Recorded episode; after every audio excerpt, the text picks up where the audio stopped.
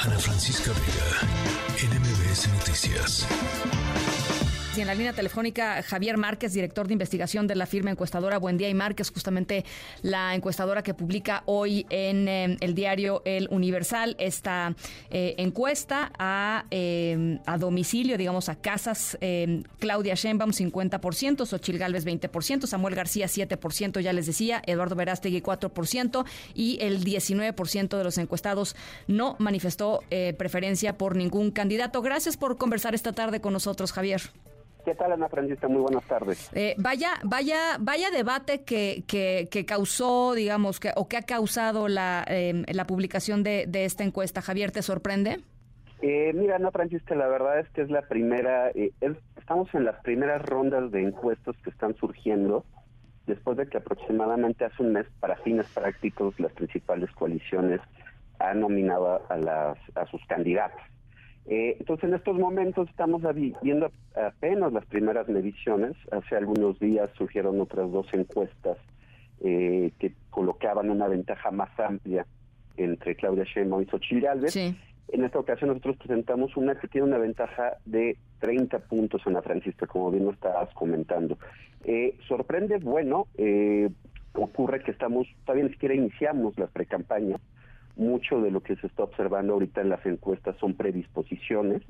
Al respecto, te, quisiera comentar, Ana Francisca, eh, en este momento pareciera que las etiquetas partidarias tienen un peso muy importante en la decisión cuando les preguntamos a las personas por qué candidato podrían votar. Claro. En este sentido sí está pesando mucho a los partidos de la coalición eh, de oposición, al Frente Amplio por México, el desprestigio de algunos de los partidos que lo componen, principalmente del PRI. Eh, en ese sentido, bueno, eh, si los las candidatas, las principales candidatas todavía no se dan a conocer, principalmente la del Frente, pues tiene sentido que el heurístico que utilicen muchos encuestados sea el partido y en ese sentido, pues algunos de los partidos del frente no estén bien parados en esa situación. Eh, una de las, y, le das justamente en el, clavo, una de las, de, digamos, de las variables que juegan aquí un papel importante para leer esto que, que, se presenta hoy y, lo que se presentó también la semana pasada, pues es el nivel de conocimiento que tiene la gente sobre las candidatas, ¿no?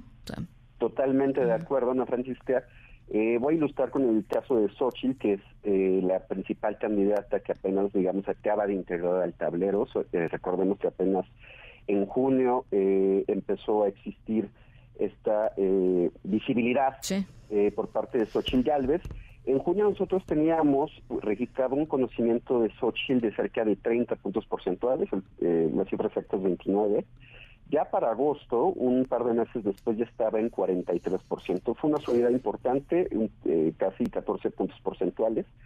De agosto a septiembre, Ana Francisca, que fue lo que ocurrió, eh, digamos, en medio ya ocurrió los procesos de nominación, etcétera, no hemos visto un crecimiento muy importante de Xochitl Galvez, eh, aumentó cerca de 5 puntos porcentuales en conocimiento y también destaca que aumentó un, una magnitud similar las opiniones favorables, favorables que se tienen sobre ella.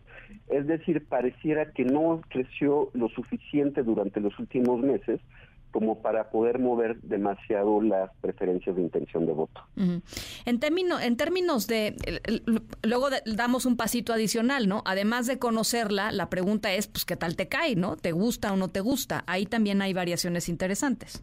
De acuerdo, Ana Francisca, y de hecho lo que está ocurriendo con Xochitl es que en este momento el porcentaje de opiniones negativas que se tienen de ella es prácticamente igual al porcentaje de opiniones favorables.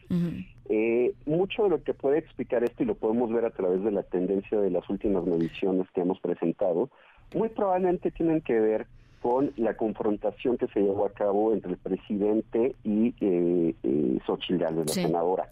Eh, es posible que muchas personas en el avance entre junio y agosto que la comenzaron a conocer, no la, empezaron a conocer eh, en un escenario en don, de confrontación con el presidente y pues bueno, lo que ocurría era las personas la conocían, pero la primera impresión que se tenían era un comentario negativo por parte eh, de la presidencia sobre ella.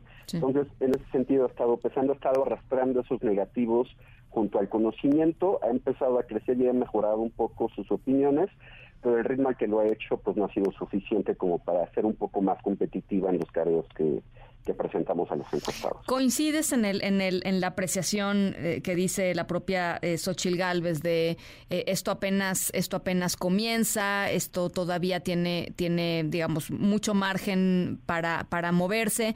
Eh, eso por un lado y por el otro, pues las acusaciones directas que veo y veía en redes durante todo el día, este Zambrano del PRD, en fin, varias personas directamente relacionadas con partidos políticos apuntando a que pues a que esta es una, una, encuesta a modo, Javier.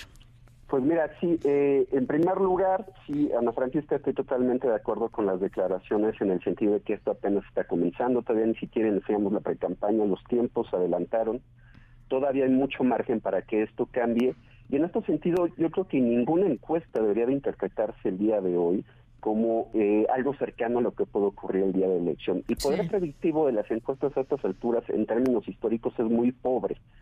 Eh, y basta recordar lo que ocurrió hace 12 y hace 6 años. Eh, ciertamente a estas alturas pues ni siquiera pintaba con un amplio margen y en algunas ocasiones incluso por debajo en segundo lugar quien al final resultó siendo ganador en la contienda electoral. Entonces, yo yo creo que debemos de resistir, no no entiendo bien la interpretación de los datos que se hace eh, cuando alguien ve una encuesta y piensa que esto de, se trata de, algo predictivo de lo que puede ocurrir dentro de siete meses. Ahora, en segundo sentido, relacionado con lo anterior, es muy comprensible, Ana Francisca, siempre ocurre eh, que los actores políticos descalifican los datos que no favorecen, ¿no? Eh, no es que ellos no, no es que los actores políticos no entienden que una encuesta el día de hoy no tiene ningún valor sobre lo que va a ocurrir en siete meses, sino que sí tienen que cuidar las narrativas de una campaña, ¿no? Y en este sentido es muy natural escuchar que, que, los políticos hagan estos comentarios. Eh, estos mismos políticos, la verdad es que si observamos récord hacia atrás y vemos encuestas que, que favorecían a su causa, eh, pues incluso en estos tiempos la ensalzaban, ¿no? Eh, o sea, es decir, los políticos son políticos, que les gusta, tienen su estrategia y pues están llevando a cabo eh, esa estrategia. Ahora, dime algo, eh, ¿hay evidencia científica, ya sea en México o en otros lugares del mundo, de, esta otra idea que está por ahí circulando, que cuando la gente escucha este que alguien va muy adelante, pues baja las manos y dice hasta aquí, que gane quien, o sea, que gane, ya no, ya no puedo hacer nada, me da igual, etcétera. ¿Hay evidencia de eso? Justo que bueno que lo coloca sobre la mesa, no existe evidencia científica en Estados Unidos donde más estudios se han realizado al respecto y todos los hallazgos siempre han sido mixtos. Si uno revisa un metaanálisis, es decir, ver los resultados de varios estudios que estudian esta cuestión, lo que observamos es que no se encuentra eh, un resultado concluyente porque a veces es positivo y a veces es negativo. Eh, en la última elección presidencial, eh, un académico de la Universidad de Houston, que desafortunadamente falleció hace algunas semanas, Francisco Cantú y un servidor publicamos en Electoral Stories un estudio sobre el impacto de las encuestas que podrían tener en las preferencias. En México también encontramos, más bien no encontramos ningún efecto en ese sentido. Pero eh, esto no quiere decir, eh, Ana Francisca, que las personas no utilicen algunos heurísticos para ver la viabilidad de los partidos políticos y su desempeño futuro hacia las elecciones. En este sentido, lo que sí se ha encontrado es que los resultados electorales pasados sirven mucho para formar nuevas opiniones en, el electorado.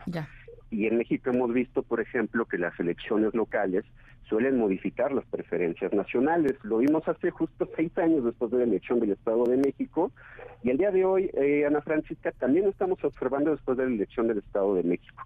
Principalmente la preferencia del PRI ha disminuido de junio a la fecha y es posible que las personas estén viendo que eh, algunos partidos de la oposición no tienen la viabilidad electoral que se esperaba.